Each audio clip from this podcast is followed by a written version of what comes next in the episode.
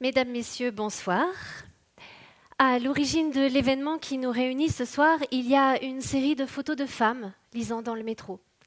Des femmes anonymes, photographiées par une autre femme, un regard, celui d'Audrey Siour, celle qui a imaginé ce projet et qui le porte depuis maintenant plusieurs années. Malgré le brouhaha du métro, Audrey s'est demandé ce qui pouvait bien se passer dans la tête de ces liseuses. Elle a imaginé leur voix en train de lire, se mêlant au bruit du métro, puis d'autres sons s'ajoutant les uns aux autres, jusqu'à former une sorte de symphonie orale et musicale. De là est né un hymne à la littérature, à la lecture, à la musique et aux fruits de nos imaginations. Elle imaginait en quelque, sorte la bande son de leur imaginaire, de ce voyage magique dans lequel nous embarque toute lecture. Nous sommes ravis de vous accueillir à bord du wagon des liseuses. Pour votre confort, nous vous remercions de bien vouloir penser à éteindre vos téléphones portables. Maison de la poésie, maison de la poésie. Attention à la marche en montant dans le train. Please mind the gap between the train and the platform. Cuidado con el espacio entre el vagón y el andén. Prenez garde à la fermeture des portes et bon voyage.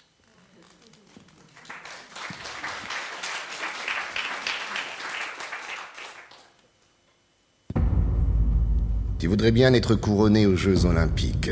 Et moi aussi, en vérité, car cela est très glorieux. Mais examine bien auparavant ce qui précède et ce qui suit une pareille entreprise.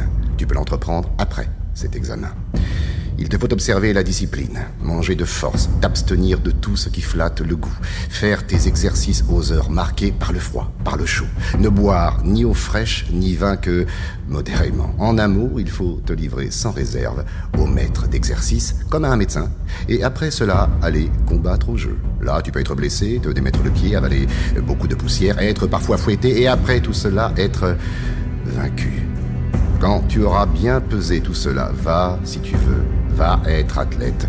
Si tu ne prends pas ces précautions, tu ne feras que niaiser et que badiner comme les enfants qui, tantôt contrefont les lutteurs, tantôt les gladiateurs, qui maintenant jouent de la trompette et un instant après représentent des tragédies. Il en sera de même de toi, tu seras tantôt athlète, tantôt gladiateur, tantôt rhéteur, puis après cela philosophe, et dans le fond de l'âme, tu ne seras rien. Comme un singe, tu imiteras tout ce que tu verras faire, et tous les objets te plairont tour à tour, car tu n'as point examiné ce que tu voulais faire, mais tu t'y es porté témérairement, sans aucune circonspection, guidé par ta seule cupidité et par ton caprice. C'est ainsi que beaucoup de gens, voyant un philosophe ou entendant dire à quelqu'un que Fratès parle bien, qui est-ce qui parle comme lui? Veulent aussitôt être philosophe. Mon ami, considère premièrement la nature de l'affaire que tu entreprends et ensuite examine ta propre nature pour voir si elle est assez forte pour porter ce fardeau. Tu veux être pentacle ou gladiateur Vois tes bras, considère tes cuisses, examine tes reins. Car nous ne sommes pas nés tous pour la même chose. Tu veux être philosophe? Penses-tu qu'en embrassant cette profession, tu pourras manger comme les autres, boire comme eux, renoncer comme eux à tous les plaisirs? Il faut veiller, travailler, s'éloigner de ses parents et de ses amis, être le jouet d'un esclave, avoir le dessous partout, dans la poursuite des honneurs, des charges, dans les tribunaux, en amour, dans toutes les affaires. Considère bien tout cela et vois si tu peux acheter à ce prix-là la tranquillité, la liberté, la constance. Sinon, applique-toi à toute autre chose et ne fais pas comme les enfants, ne sois pas aujourd'hui philosophe, demain publicain, ensuite rhéteur et après cela l'intendant de César. Ces choses ne s'accordent point. Il faut que tu sois un homme seul. Et un seul homme bon ou mauvais.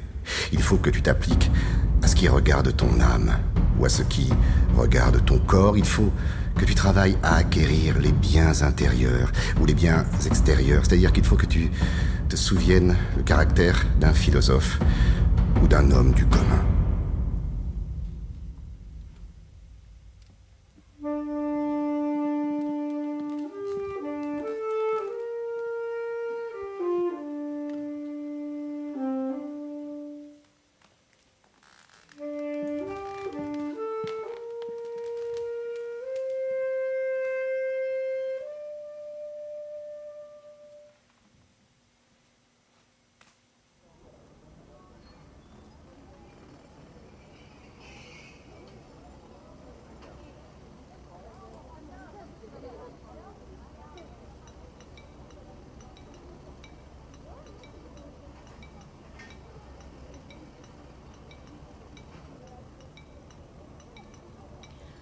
Carré bleu s'est découpé dans la nuit.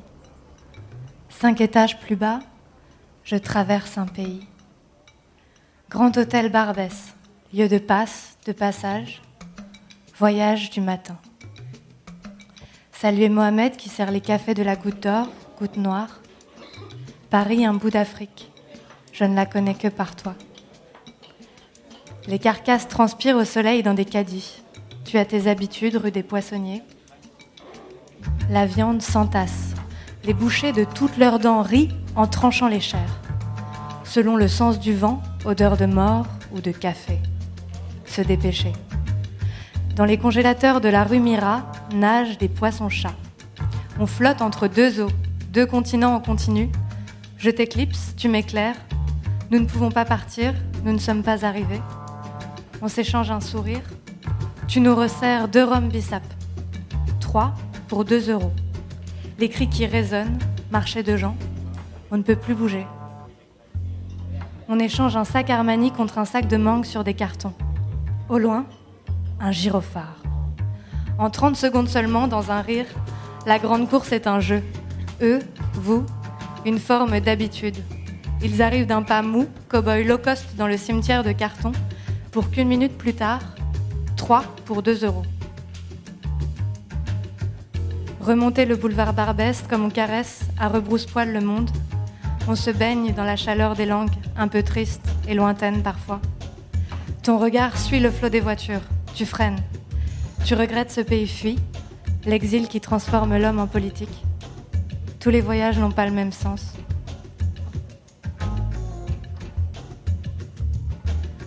C'est un œil rose et bleu qui veille sur nous la nuit. Tati, les plus bas prix. Et quelque part sur la carte, le jour tombe discrètement dans le ventre de Paris.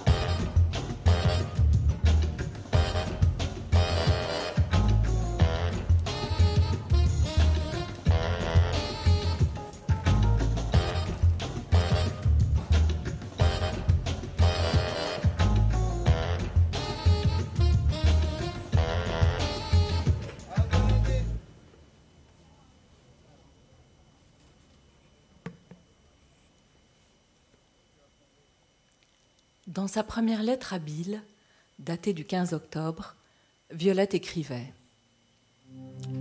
Cher Bill, il y a une heure que tu m'as quitté. Je ne m'attendais pas à te voir disparaître si brutalement de ma vie, partir sans un mot d'avertissement. Après t'avoir accompagné jusqu'au métro, après notre baiser d'adieu, je suis rentrée chez moi. Je me suis assise sur le lit et j'ai regardé l'oreiller creusé par ta tête et les draps que ton corps avait froissés.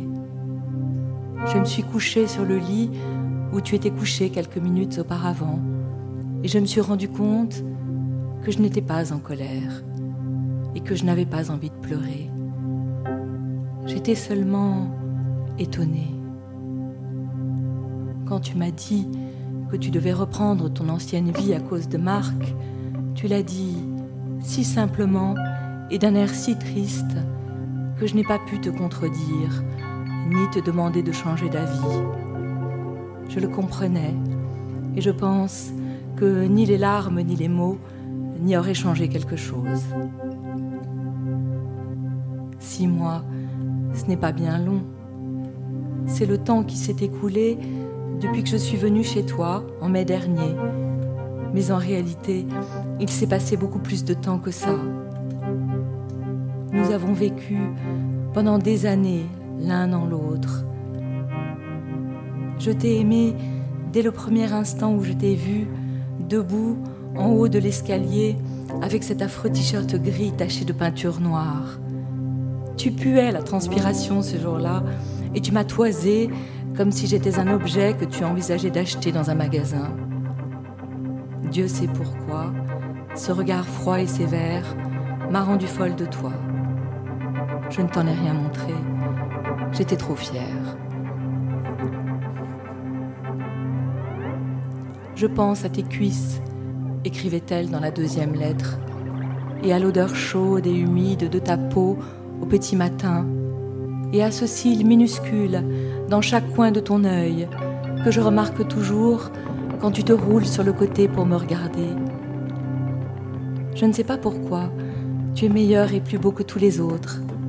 Je ne sais pas pourquoi, je ne peux pas m'empêcher de penser à ton corps. Pourquoi j'aime tellement les petits creux et bosses de ton dos.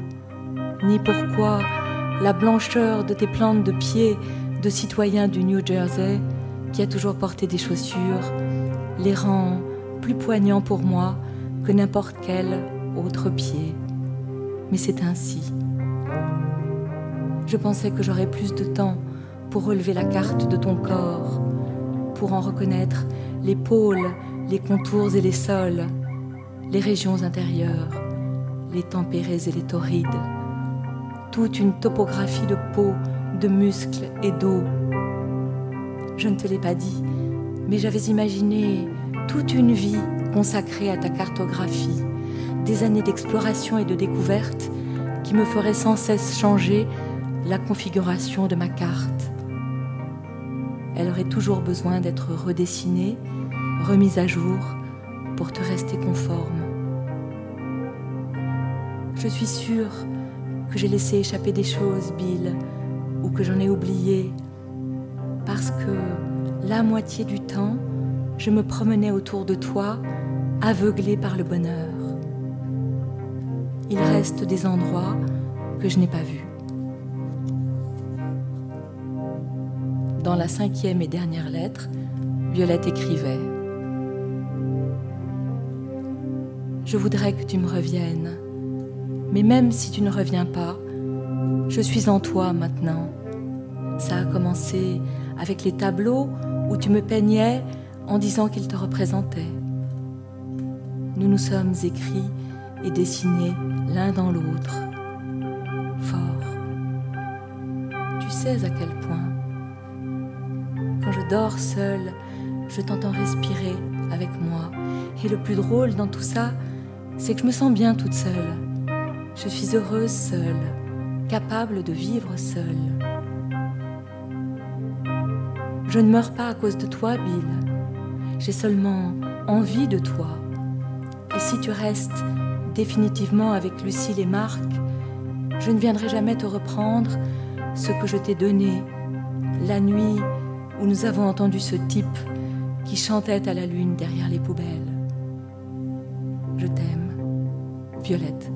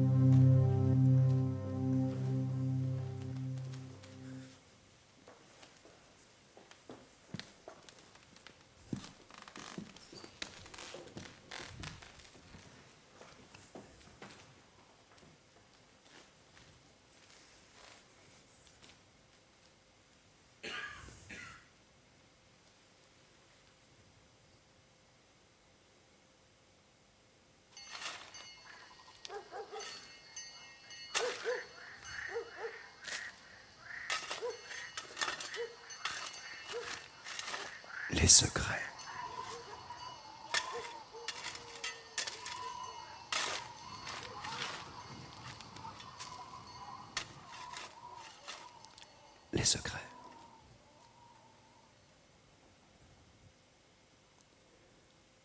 Petit, on a l'impression que le monde en est sillonné comme par des ondes électromagnétiques, que ce sont peut-être même eux qui tiennent l'ensemble mais on ne peut pas savoir. Pas pour de bon, comme disent les enfants. Et si l'on tombe par hasard sur un secret, c'est comme si on ouvrait une porte là où on ne pensait trouver qu'un mur. On peut regarder de l'autre côté, à condition d'en avoir le courage ou la témérité. On peut même franchir le seuil en espérant que ce que l'on apprendra vaudra le prix à payer. cette autre occasion à laquelle je pense, à l'époque où Mike Jr. était en terminale, la vedette de l'équipe de foot, célèbre dans le comté au point d'avoir souvent sa photo dans les journaux de la région, j'ai bel et bien surpris un secret, plus ou moins. Papa discutait avec Mike et PJ dans la salle de séjour, la porte fermée. Il faut savoir que cette porte n'était jamais fermée. J'aurais même juré qu'il n'y en avait pas. Et en descendant l'escalier, j'entendis juste de quoi éveiller ma curiosité. La voix de papa, joviale d'habitude, était basse, sérieuse, frémissante d'émotion et excitante parce que je savais que ce qu'elle disait n'était pas pour les oreilles de Ranger. J'allais appuyer l'oreille contre la porte. Papa disait Je me fiche de savoir qui est cette fille, la réputation qu'elle a, ou celle que les gens lui font, ou ce qu'elle-même en pense. Il est hors de question qu'un de mes fils se conduise comme ça. Si quelqu'un traite une fille ou une femme grossièrement en ta présence, tu la protèges, et tant pis si ce sont tes amis, compris? Sa voix était devenue aiguë. J'imaginais son front plissé, ses mâchoires crispées, ses yeux qui, dans ces moments-là, semblaient mordre. C'est ça, mordre. On sentait la brûlure de son regard comme un plomb de carabine en plein visage. Aujourd'hui, je sais qu'il parlait probablement de Della Ray Duncan. La rumeur se répandait en ville que la moitié de l'équipe de foot de Montéphraïm avait eu des relations avec la fille, passablement ivre, après la victoire des Béliers au championnat scolaire du comté de Chautauqua. Finalement, Mike eut la permission de parler. J'étais pas avec ces types, papa. J'ai su qu'après, papa demanda d'un ton sceptique. Oui Combien de temps après? Et Mike dit, je, sais pas très bien, une heure, cinq, minutes. Oh non, papa, peut-être le lendemain. Lendemain, je pense. La voix de Mike était faible, implorante, et je suppose qu'il mentait. Ou alors papa lui faisait tellement peur qu'il était au bord des larmes. Je trouvais fascinant d'entendre mon grand frère, le mulet, parler à notre père comme un petit garçon, comme moi, qui n'avais que dix ans. Je me souviens d'avoir pensé, on ne grandit donc jamais. Et bizarrement, c'était réconfortant. Discutèrent, encore un peu tous les deux, puis papa finit par s'adoucir. D'accord, Mikey. Mais si jamais, si jamais j'apprends que tu en étais, ou même que tu savais, je te casse la figure. Compris? Mike murmura Oui, père, avec reconnaissance, semblait-il.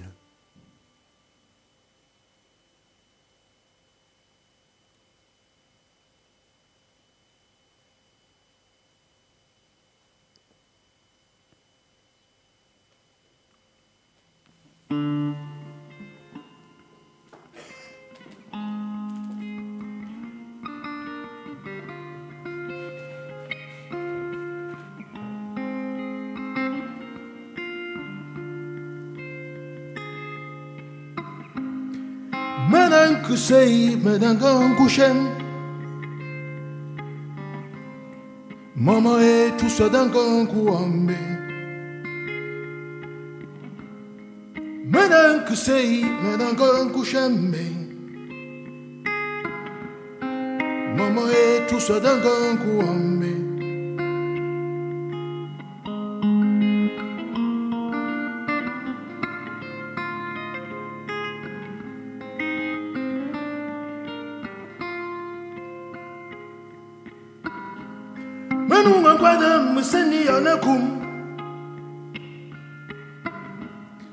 meilleur que je plus là. Mais nous, on croit de me sentir en akum, maman. Then you aime plus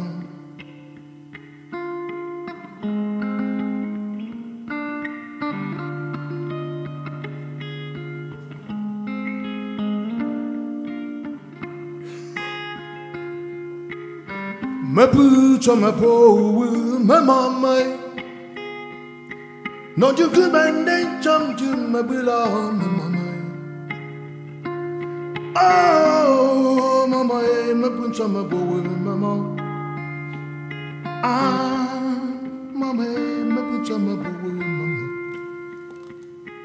Oh me pucha me po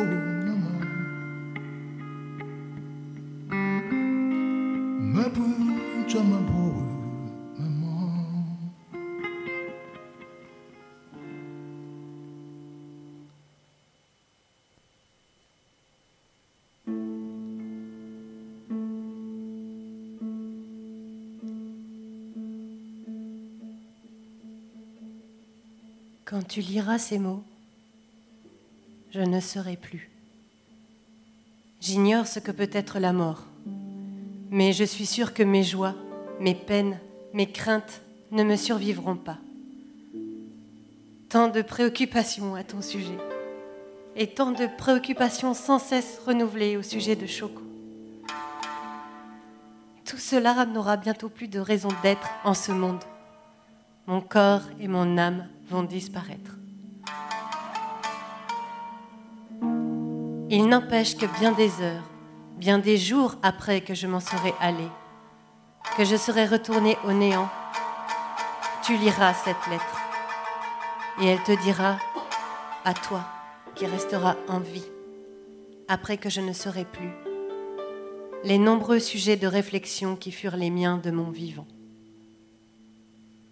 Comme si tu entendais ma voix, cette lettre te dira mes pensées, mes sentiments, des choses que tu ignores.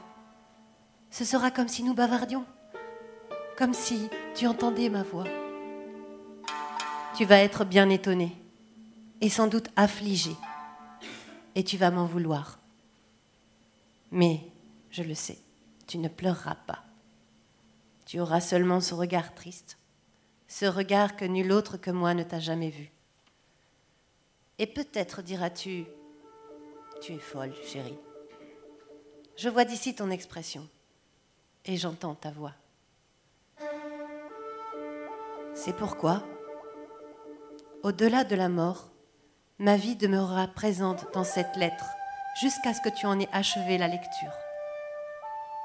Dès l'instant que tu l'auras ouverte, que tu auras commencé à la lire, tu y retrouveras la chaleur de ma vie et pendant 15 ou 20 minutes, jusqu'à ce que tu en aies lu le mot final, cette chaleur te répandra dans ton corps entier. Elle emplira ton esprit de toutes sortes de pensées, comme elle le fit du temps où je respirais encore. Quelle étrange chose qu'une lettre posthume, même si la vie enfermée dans cette lettre ne doit durer que 15 ou 20 minutes. Oui, même si cette vie doit avoir cette brièveté. Je veux te révéler mon moi profond. Aussi effrayant que cela paraisse, je sens bien maintenant que de mon vivant, je ne t'ai jamais fait voir mon moi véritable. Le moi qui écrit cette lettre est mon moi, mon véritable moi.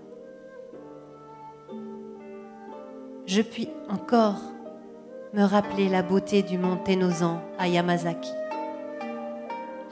avec son feuillage rouge mouillé par les averses de l'automne finissant. Nous nous abritions de la pluie sous l'auvent du vieux porche à l'entrée de la fameuse maison de thé devant la gare. Nous levions les yeux vers la montagne qui s'élançait très droite nous surplombait majestueusement et subjugués par sa beauté, nous retenions notre souffle. Ce spectacle insolite était-il l'effet d'un caprice de ce soir de novembre, peu à peu gagné par la pénombre? Ou était-il l'effet du temps bizarre qu'il faisait ce jour-là, avec ces courtes averses qui s'étaient succédées tout au long de l'après-midi? En tout cas, la montagne offrait à nos yeux un luxe de couleurs qui nous retenait plutôt d'en entreprendre l'ascension. Treize ans ont passé depuis lors, mais je garde encore le souvenir ébloui de la magnificence du feuillage et de la façon dont il me fit venir les larmes aux yeux. C'était la première fois que nous étions nous-mêmes. Le matin, tu m'avais fait parcourir la banlieue de Kyoto et j'étais à la limite de mes forces. Tu devais être fatigué, toi aussi.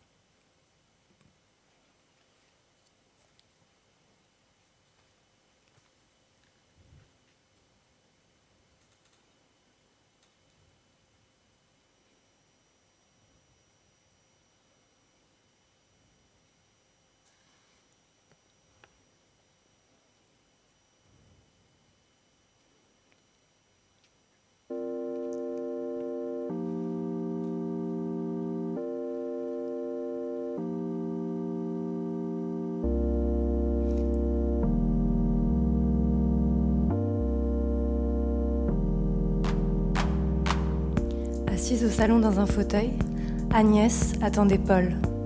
Devant eux, il y avait la perspective d'un laborieux dîner en ville. N'ayant rien mangé de la journée, elle se sentait un peu faible et s'accordait un moment de détente en feuilletant un épais magazine. Trop fatiguée pour lire les articles, elle se contentait de regarder les photos, nombreuses et en couleur. Dans les pages centrales, un grand reportage était consacré à une catastrophe, survenue au cours d'un meeting d'aviation. Un appareil en flammes était tombé dans la foule des spectateurs. Les photos étaient immenses, chacune occupant une double page. On voyait des gens terrorisés courir en tous sens, les vêtements brûlés, la peau grillée, le corps entouré de flamèches. Agnès ne pouvait en détacher son regard et songeait à la joie frénétique du photographe, qui avait vu, soudain, alors qu'il s'embêtait à un spectacle soporifique, le bonheur lui tomber du ciel sous la forme d'un avion en feu. Tournant la page, elle vit des gens nus sur une plage et un gros titre. Des photos de vacances qu'on ne verra pas dans l'album de Buckingham. Suivi d'un court texte qui s'achevait par cette phrase Et un photographe était là. Les fréquentations de la princesse défrayent à nouveau la chronique. Un photographe était là. Partout, il y a un photographe. Un photographe caché derrière un buisson, un photographe déguisé en mendiant boiteux. Partout, il y a un œil. Partout, il y a un objectif. Agnès se souvint que jadis, dans son enfance, elle était fascinée par l'idée que Dieu la voyait et la voyait sans trêve. C'est alors sans doute qu'elle avait ressenti pour la première fois cette volupté, cette étrange délice que les humains éprouvent à être vus. Vus à leur corps défendant, vus dans les moments d'intimité, vus et violés par la vue. Sa mère, qui était croyante, lui disait Dieu te voit, en espérant lui faire perdre l'habitude de mentir, de se ronger les ongles et de se fourrer les doigts dans le nez. Mais il se produisait tout le contraire. C'est précisément lorsqu'elle s'adonnait à ses mauvaises habitudes, ou dans ses moments de honte, qu'Agnès imaginait Dieu et lui montrait ce qu'elle faisait. Elle pensa à la sœur de la reine d'Angleterre, et se dit qu'à présent, l'œil de Dieu était remplacé par l'appareil photo. L'œil d'un seul était remplacé par les yeux de tous. La vie s'était transformée en une seule et vaste partouze à laquelle tout le monde participe. Tout le monde peut voir sur une plage tropicale la princesse d'Angleterre fêter nu son anniversaire. Apparemment, l'appareil photographique ne s'intéresse qu'aux gens célèbres. Mais il suffit qu'un avion s'écrase près de vous, que des flammes s'élèvent de votre chemise, pour que vous aussi soyez célèbre et inclus dans la partouche générale, qui n'a rien à voir avec la jouissance, mais annonce, solennellement, que personne ne peut plus se cacher nulle part et que chacun est à la merci de tous.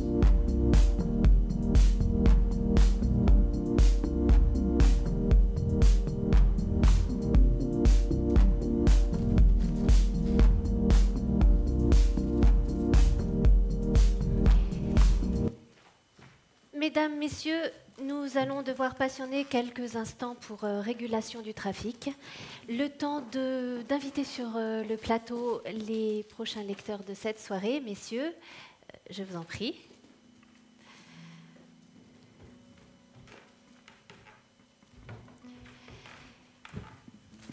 Voilà, le temps d'un petit réglage micro, le temps de rêver, le temps, je ne sais pas, de lire un petit passage du bouquin que vous avez commencé à lire tout à l'heure en venant dans le métro.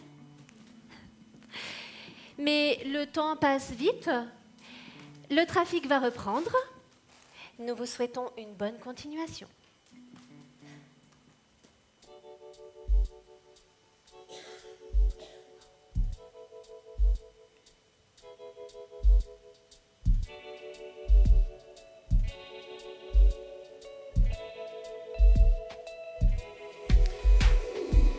Amédéo n'était pas pour autant un liseur euh, hâtif, famélique. Il arrivait à cet âge où la deuxième, la troisième, voire la quatrième lecture ont plus de charme encore que la première. Et pourtant, il lui restait plus d'un continent à explorer. Chaque été, ce qu'il avait le plus grand mal à préparer, avant de partir au bain de mer, c'était sa grosse valise de livres au gré de ses humeurs et des préoccupations de ces derniers mois de vie citadine, il choisissait les œuvres à relire, les auteurs à affronter pour la première fois. Installé ici sur son promontoire, il les dégustait, s'attardant sur des phrases, levant et relevant la tête pour réfléchir, ordonner ses idées. Comme il détournait ainsi les yeux, il remarqua que, sur la plage de Galais, au fond de la calanque, une femme était venue s'allonger. Elle était très bronzée, maigre, pas des plus jeunes, pas tellement belle non plus, mais d'être si peu vêtue l'avantageait. Elle portait un de pièces minuscules qu'elle avait retroussé de manière à prendre le plus possible de soleil, et le regard d'Amédéo en était attiré. Il s'aperçut que, tout en lisant, il détachait de plus en plus souvent l'œil de la page pour regarder en l'air vers cette étendue d'air qui les séparait l'un de l'autre, la baigneuse et lui. Le visage de la femme, elle était allongée sur un matelas pneumatique qui suivait la pente de la grève, et Amédéo, du coin de l'œil, entrevoyait des jambes euh, non pas charnues, mais bien dessinées, un ventre idéalement lisse, un sein exigu, mais pas forcément désagréable, encore qu'un peu fané. Une ossature assez forte aux épaules, au cou et aux bras, un visage masqué par des lunettes noires et le rebord d'un chapeau de paille. Le visage, donc, était légèrement marqué. Animé, expert et narquois, Amédéo connaissait ce type, la femme, indépendante, venue seule en villégiature, qui préfère aux établissements surpeuplés les écueils les plus déserts, où elle aime rester pour devenir aussi noire que le charbon il mesura ce qu'il pouvait y avoir en elle de sensualité engourdie et d'insatisfaction chronique. Il réfléchit furtivement aux possibilités d'une aventure facile à conclure. Il leur opposa la perspective d'une conversation conventionnelle, d'un emploi du temps à trouver pour la soirée, de difficultés logistiques et de, de cet effort d'attention qu'impose le fait de lier connaissance de manière superficielle. Alors il se remit à sa lecture, persuadé que la dame ne pouvait pas l'intéresser.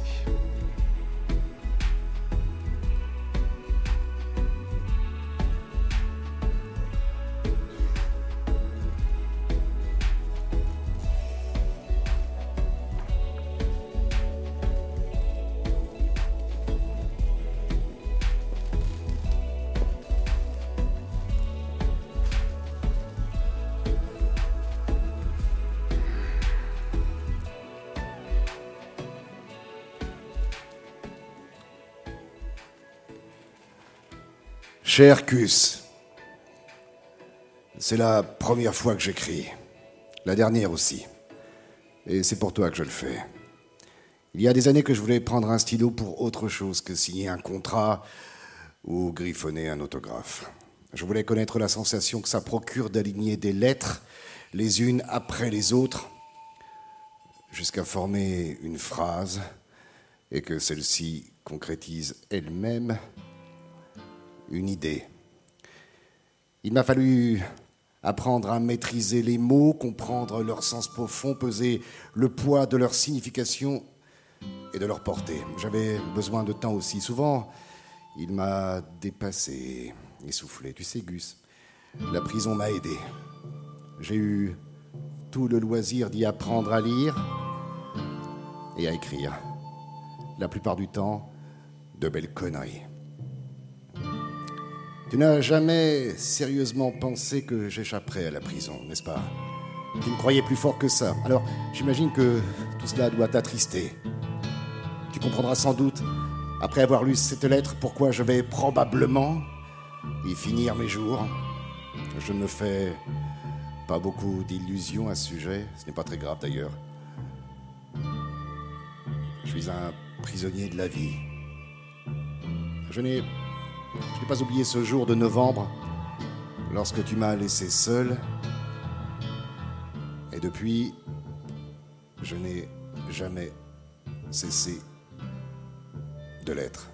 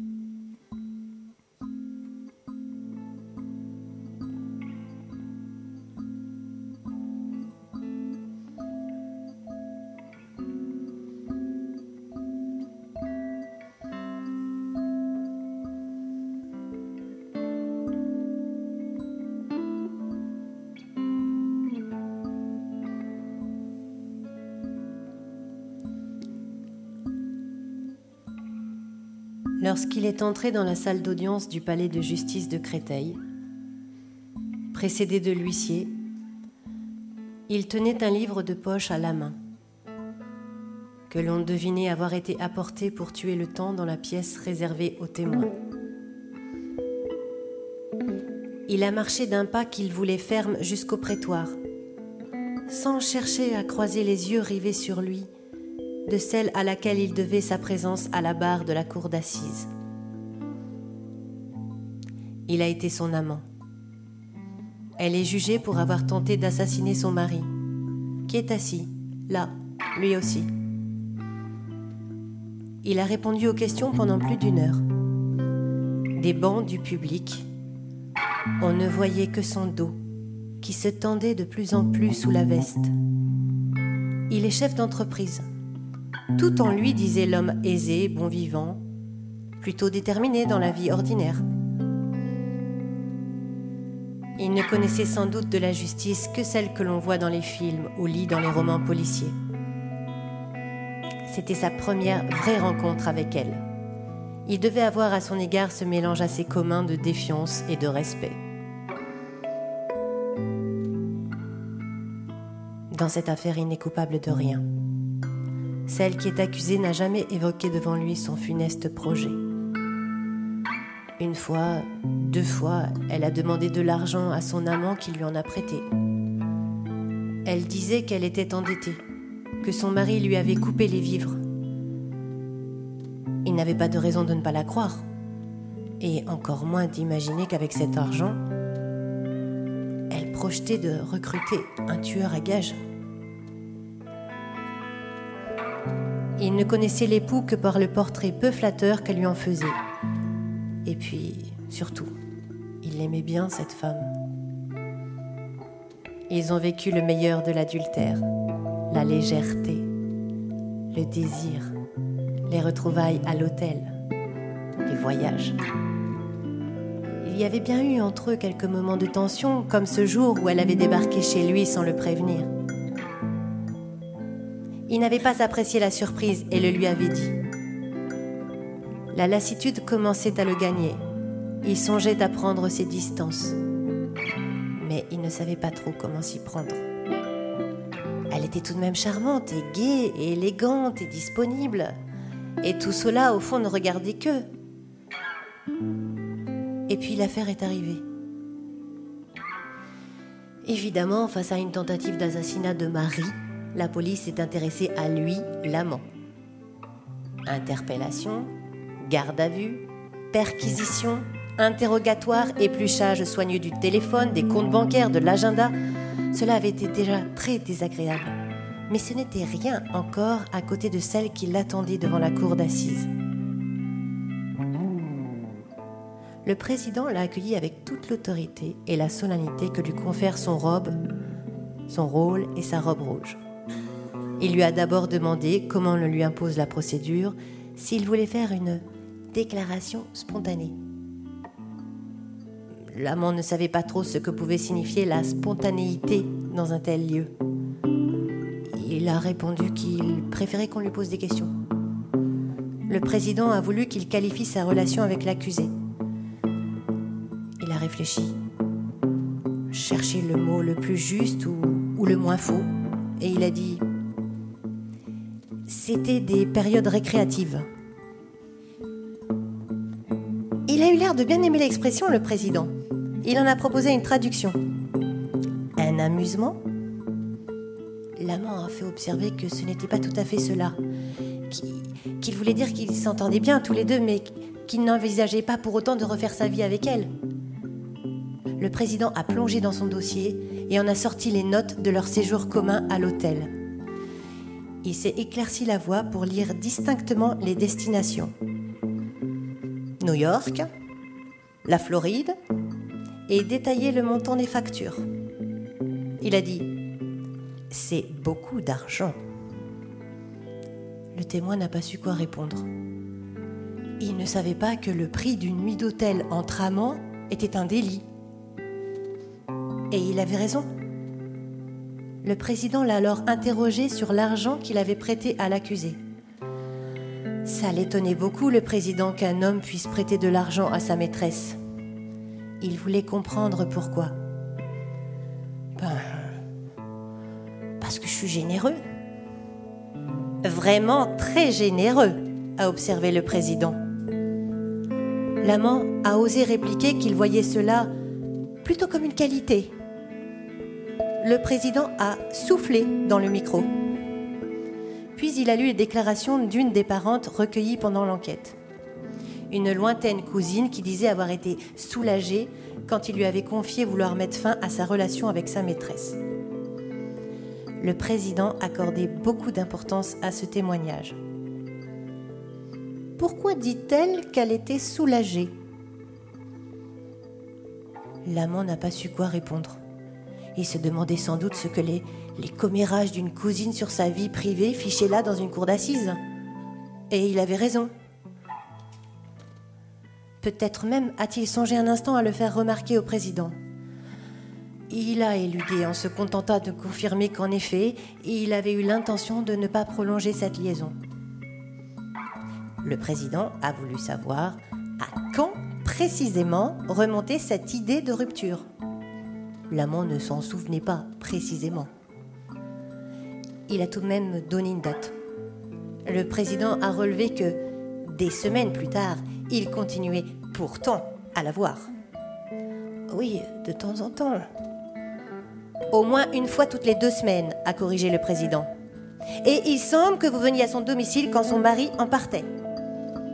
Il y avait du reproche dans sa voix. Et pourquoi donc ne l'avez-vous pas quitté? Aurait préféré ne pas s'apesantir. Il devait sentir son regard à elle dans son dos, se dire que elle en avait déjà assez sur les épaules comme ça, avec la tentative d'assassinat de son mari qui lui était reprochée. Il n'avait pas envie de l'accabler. Mais le président n'était pas du même avis. Lui, il avait un délibéré à préparer avec les jurés. Et il avait manifestement envie d'engranger tout ce que lui, l'amant, pourrait dire de moche sur l'accusé. Il a hésité un peu et il a murmuré. Ce n'est pas si simple. Il aurait pu comprendre cela, l'homme sous le président, comme le comprenaient à coup sûr les six jurés qui faisaient face aux témoins et le public avide qui l'écoutait. Le président a préféré reposer sa question. L'amant s'est senti obligé de se justifier. C'est que je, n'aime pas faire de la peine.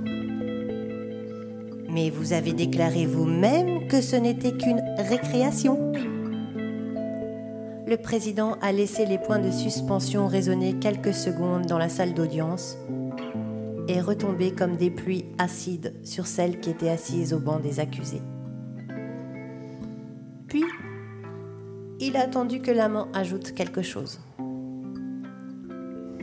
Par respect ou par éducation ou simplement parce que il se sentait obligé de remplir le silence, l'amant a glissé que si l'envie lui était venue de quitter sa maîtresse, c'est parce que parfois il l'a trouvée un peu intrusive. Le président a beaucoup aimé cette réponse.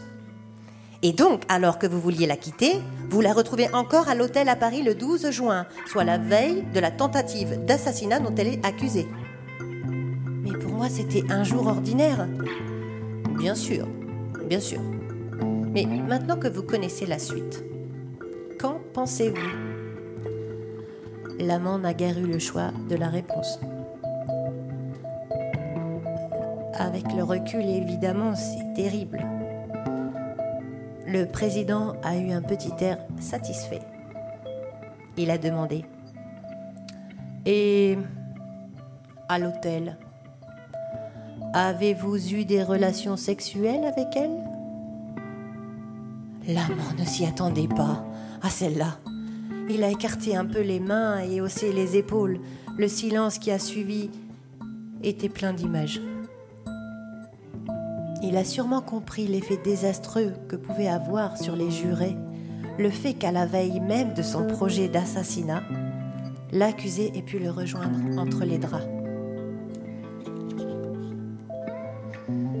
Quelle heure vous êtes-vous quitté Je ne m'en souviens pas précisément. En fin de matinée, sans doute. Vous avez fait la grasse matinée, a observé le président. Sa part d'interrogatoire était terminée. L'avocate générale a pris le relais. Elle a posé bien en évidence sur son pupitre le compte rendu de la perquisition au domicile de l'amant. Dans sa salle de bain précisément. Un tableau au dos duquel les enquêteurs ont relevé un mot manuscrit signé de sa maîtresse. Vous souvenez-vous de ce qui est écrit? Il a bredouillé.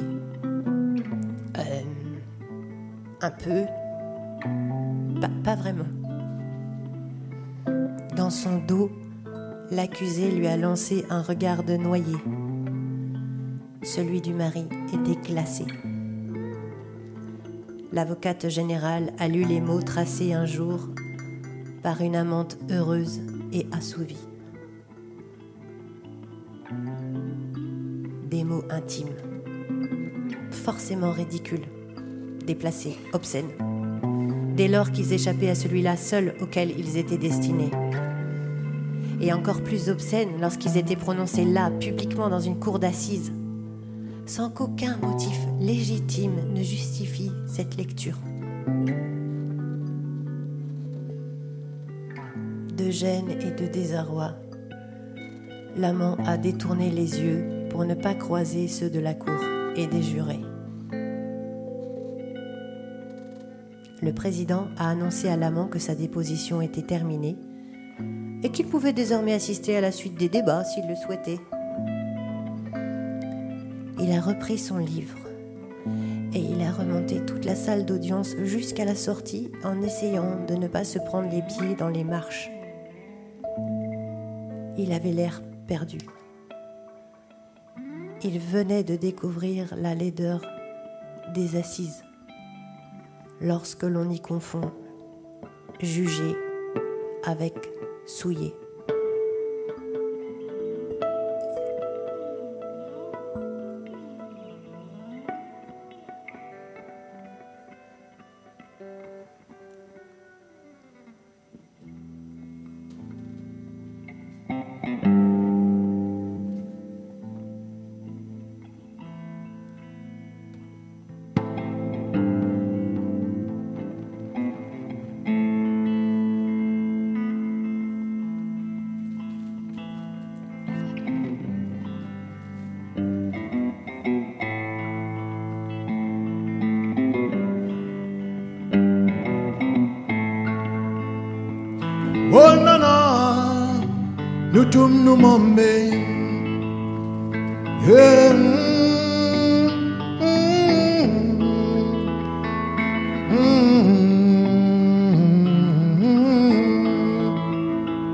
Hey mama, no tum no mambe.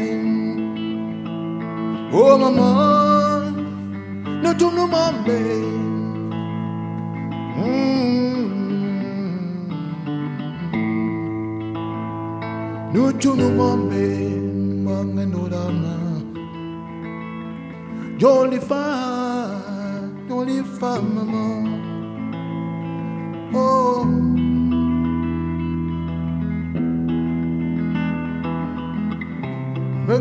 On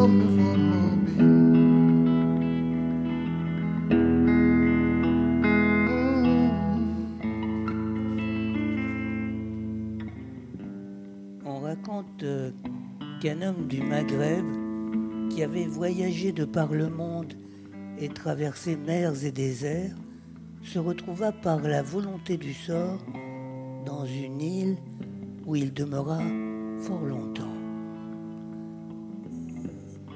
Il revint ensuite dans son pays porteur d'une aile, ou plutôt de sa hampe. Elle venait d'un oiseau roh, tout petit encore, et non encore sorti de son œuf. Elle avait la largeur d'une outre. Quant à la longueur d'une aile de roh, lorsque l'œuf est clos, elle est, à ce que l'on assure, de mille brasses.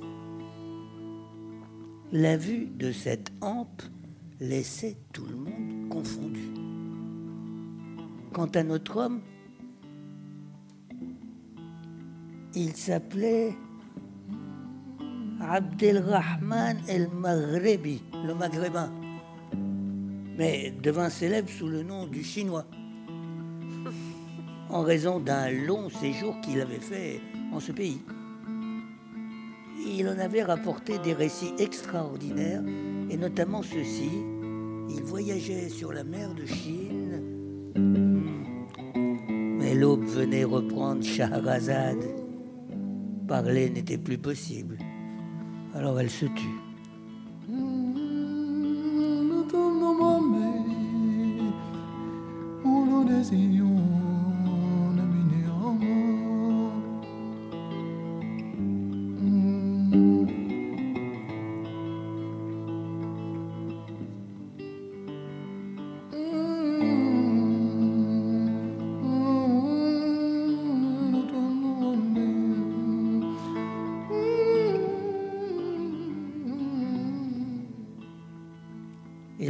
Ce fut la 405e nuit, elle dit On, on raconte encore, sire, ô roi bienheureux, que Abdelrahman el-Maghrebi, le maghrébin, le chinois, rapportait des récits extraordinaires, et notamment celui-ci.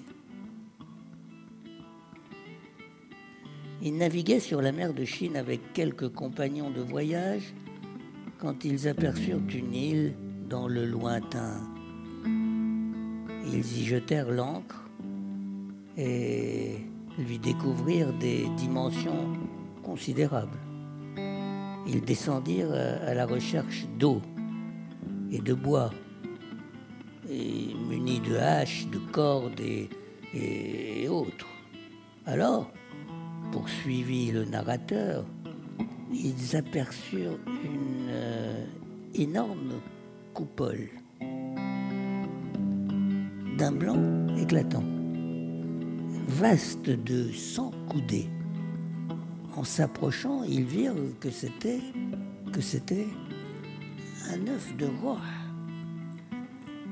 Et ils frappèrent dessus à coups de hache, de bois, de pierre. Et, et il se fendit, laissant voir un jeune roi, telle une montagne inébranlable. Ils voulurent lui arracher une plume, mais ils n'y parvinrent qu'en conjuguant tous leurs efforts. Encore, euh, la nature n'avait-elle pas achevé son œuvre dans un plumage aussi jeune? Alors, ayant extirpé la plume au ras de sa hampe et découpé ce qu'ils pouvaient de la chair de l'oiseau, les hommes emportèrent le tout au bateau, larguèrent les voiles et voyagèrent toute la nuit jusqu'au lever du soleil. Le vent était favorable et le navire allait bon train. Survint alors le roi, comme un immense nuage tenant dans ses pattes un rocher plus gros que le bateau. On eût dit une énorme montagne. Et quand il fut à l'aplomb, il lâcha du haut des airs le rocher sur le navire et sur ses occupants. Mais comme leur allure était vive, ils devancèrent la chute du rocher, lequel en tombant dans la mer les fit trembler d'épouvante.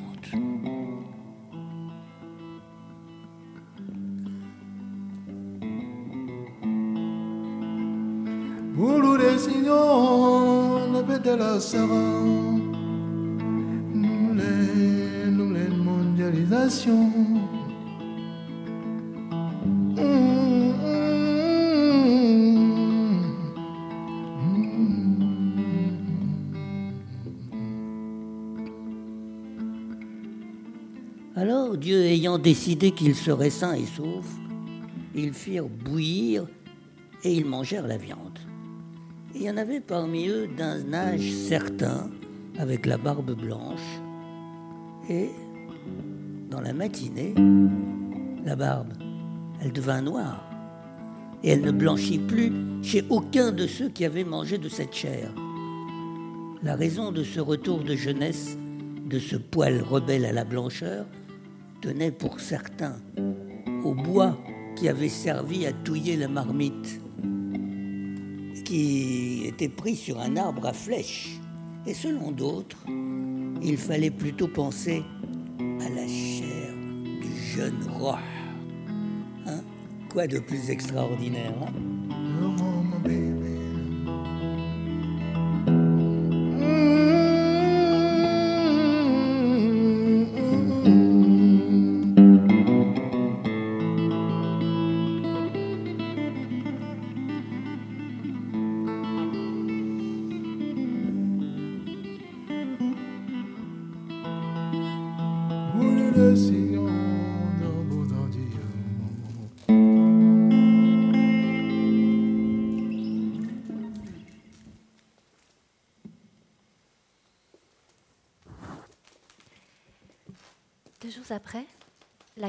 De lui-même.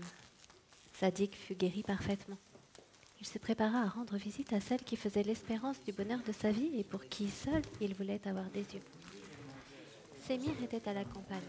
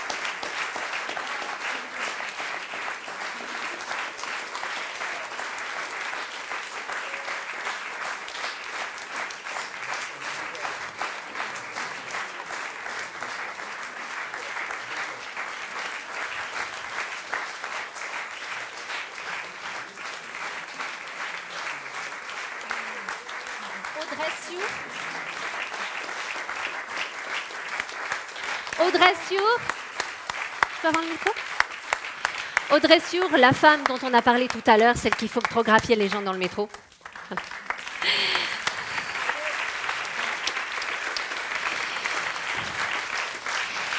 Cette soirée n'aurait jamais eu lieu sans la présence, sans la générosité et le talent des liseurs et des liseuses que vous avez entendus ce soir. Par ordre d'apparition, Loli Lassiour.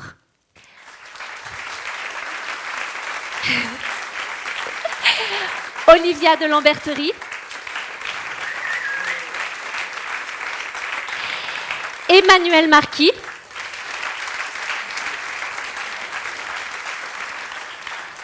Augustin Trapenard.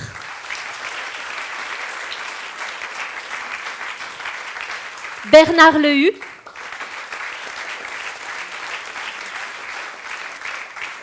Samir Boadi.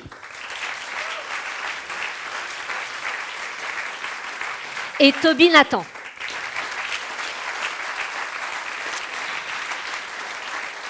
Accompagné par les musiciens Léo Eugène au saxo et à la kalimba.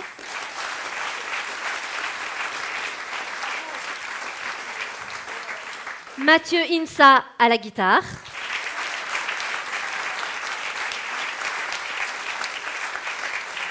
Et Roland Tchakounté à la guitare et au chant.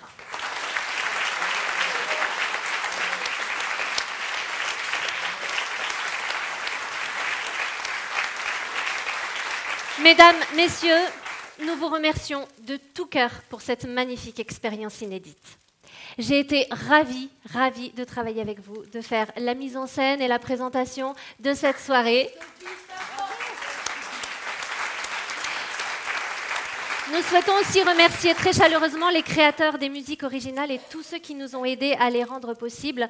Jean-Michel Mathieu, Ali Mesbahi, Alex Notal, Molécule, Léo Eugène, Roland Tsakounté, Olivier Gros et Jeff Delors.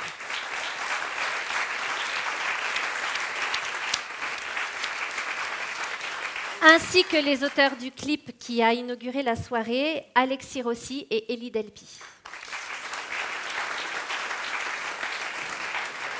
Merci à la régie Abdenor Mezlef, accompagné ce soir par Iris Fex et Axel Bigot.